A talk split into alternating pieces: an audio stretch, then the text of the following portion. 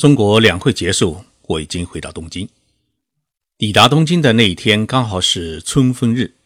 春分是中国农历上的一个节气，预示着一年之计春意浓浓的大好时节到来。早在唐朝时期，中国农历就传入日本。过去这么多年，日本虽然已经使用西方的公历，但是呢，依然保持着这一中国传统的习俗，告诉人们。春耕可以开始了。春风日，日本意外的下了一场大雪，东京呢也是白茫茫的一片。我们中国人喜欢一句话叫“瑞雪兆丰年”，这句话呢似乎没有传入日本。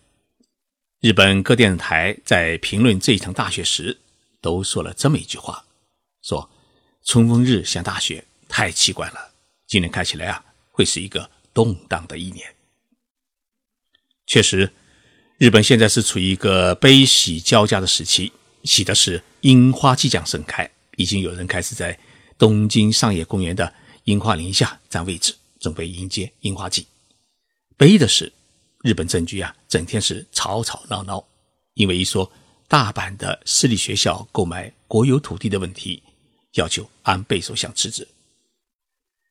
为什么一说私立学校的事情会涉及到？一国之首相呢？这还得从安倍首相的夫人昭惠女士的问题说起。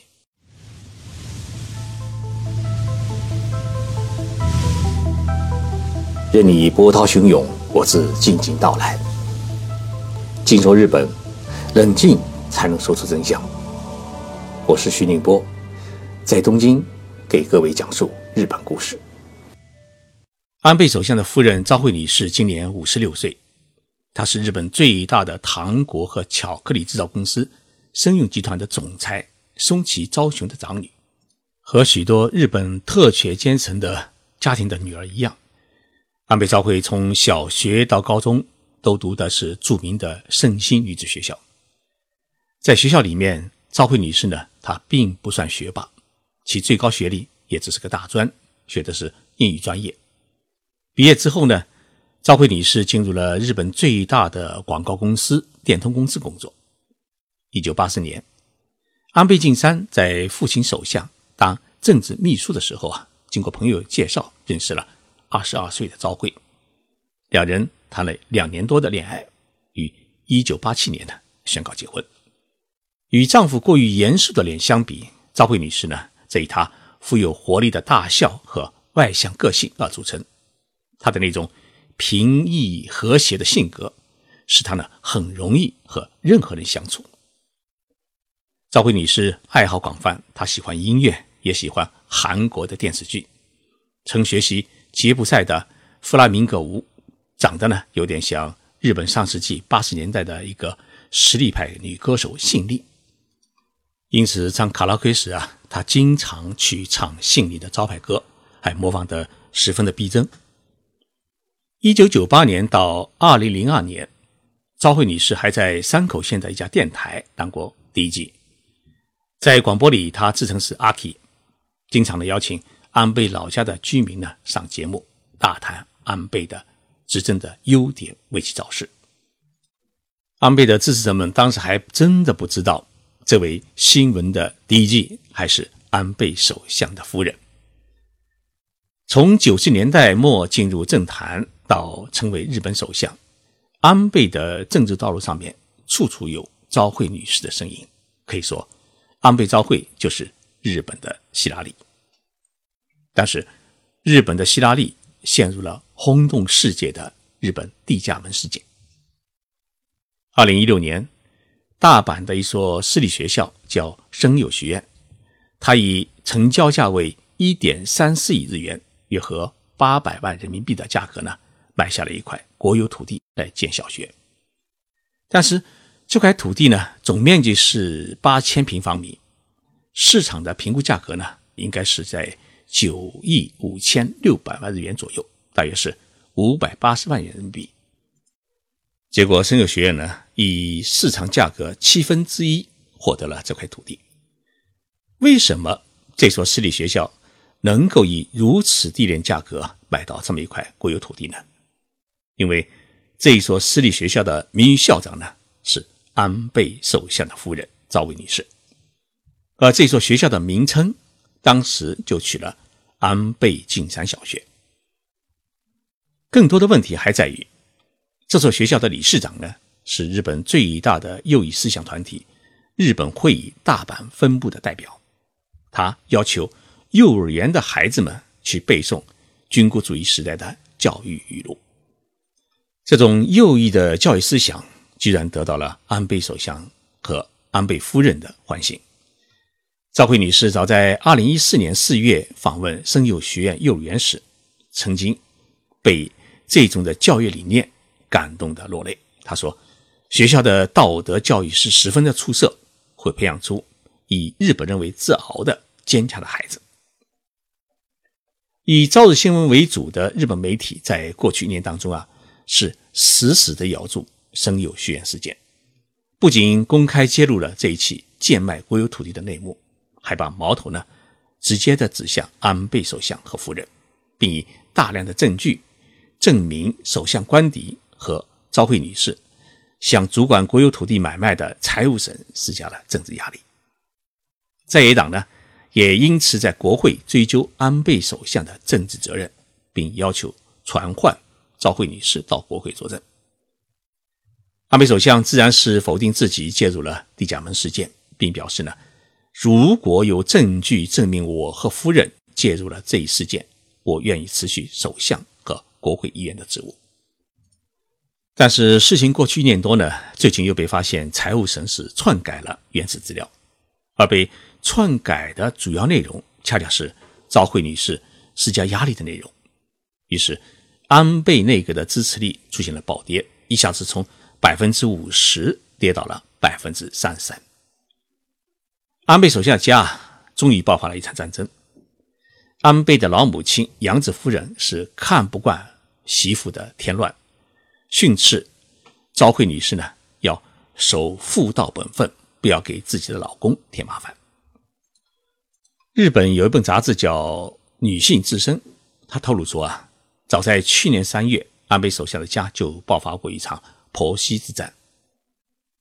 住在三楼的婆婆杨子夫人呢，把住在二楼的儿媳妇昭惠呢叫到自己家里面，严厉训斥说：“你是不是知道自己鲁莽的行动给安倍带来了多大的麻烦？你作为首相夫人，要坚守自己的特殊立场，不是遇到什么人都可以交往。”杨子老太太认为。生有学员问题已经严重威胁到了自己儿子的执政，而导致儿子遭到舆论和在野党攻击的主要原因，是因为儿媳妇昭惠的自由奔放的性格。因此呢，杨子老太太一直觉得，这位儿媳妇不是一个旺夫的女人，弄不好会是一个扫帚星。安倍首相的母亲可不是一般的女性，他的父亲呢，在五十年代就是。缔结了日美安保条约的日本首相安信介，她是他的大女儿。他的叔叔呢，佐藤荣作也当过日本首相。自从加入安倍家以后啊，她曾经一门心思的想辅助丈夫安倍晋太郎竞选首相，但是呢，由于丈夫大气不足，最后只当到外务大臣，而且是早早的去世。杨子老太太虽然生了三个儿子，但是最中意的还是。第二个儿子安倍晋三，所以，在父亲还当大臣的时候啊，安倍晋三就已经在日本的政治中心地永田町当成了父亲的大臣秘书官，也就是部长的秘书官。在父亲去世以后，安倍晋三就继承了父亲的政治遗志，当上了众议院议员，开始成为日本的一名职业的政治家。与婆婆相比啊。赵慧女士虽然没有如此坚硬的政治背景，但是她呢，也不是一个平民女子。在节目的开头，我已经提到，赵慧女士的正祖父是日本最老牌的食品公司之一的生永公司的创始人。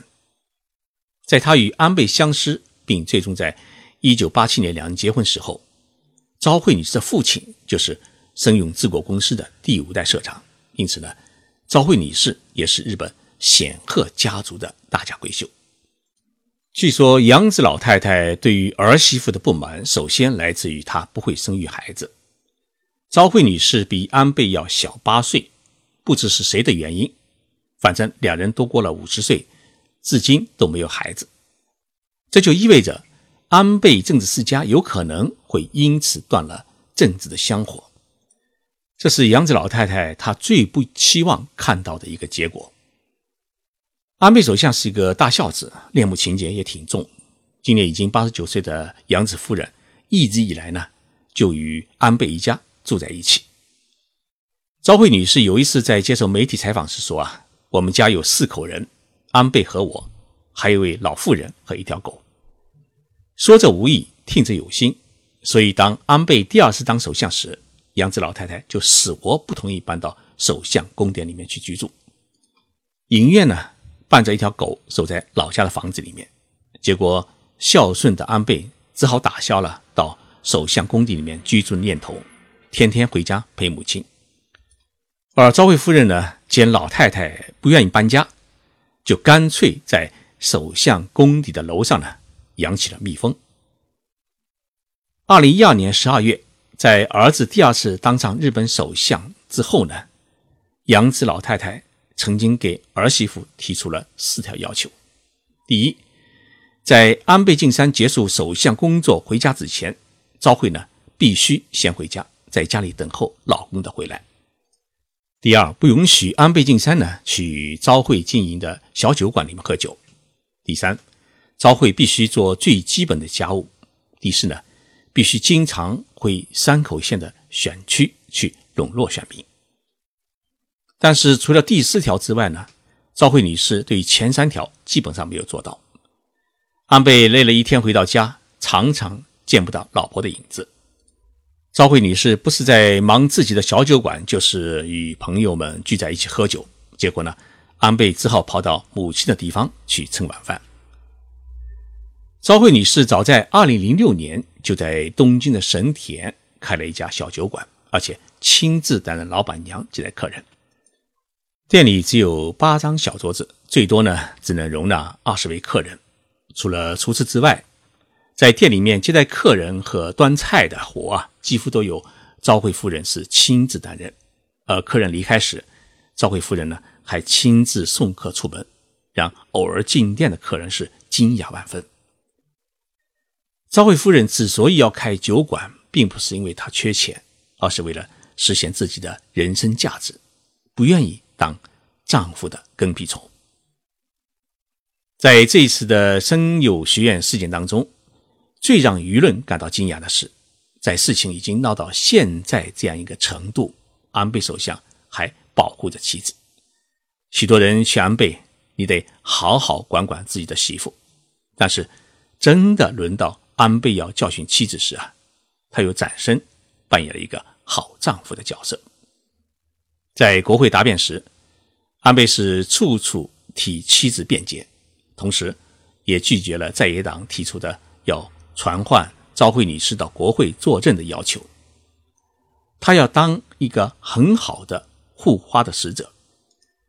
儿子的这种做法也多少让杨子老太太失望。据说杨子老太太如今几乎都是在自己的三楼里面抱着狗玩，很少下楼。与儿媳妇碰面，有杂志报道说啊，老太太已经要求儿子离婚。俗话说，家家都有一本难念的经，日本的手下的家也是如此。谢谢大家收听这一期的节目，在这里，我特别向各位推荐全日空海淘网的日本产品。这是一个由日本最大的航空公司之一的全日空公司经营的海淘网站。所有的商品都可以在中国下单，从日本直接发货，保证所有的商品都是正宗产品。如果你是苹果手机的话，可以去苹果商店下载全日空海淘的 APP；如果你是安卓系统的话呢，可以在应用宝商店、小米商城、百度手机助手上搜全日空海淘就能下载。东京和京都的樱花预计在三月二十三号、二十四号呢宣布绽放。樱花盛开的时节应该是在三月底。中国的清明时节的话呢，东京和京都的樱花应该是飘落的时候。喜欢日本樱花的各位，请大家把握好花期。不过呢，日本樱花的花期啊，是一路向北到五月黄金周。来日本旅游的话呢，还可以去北海道看樱花，期待大家的到来。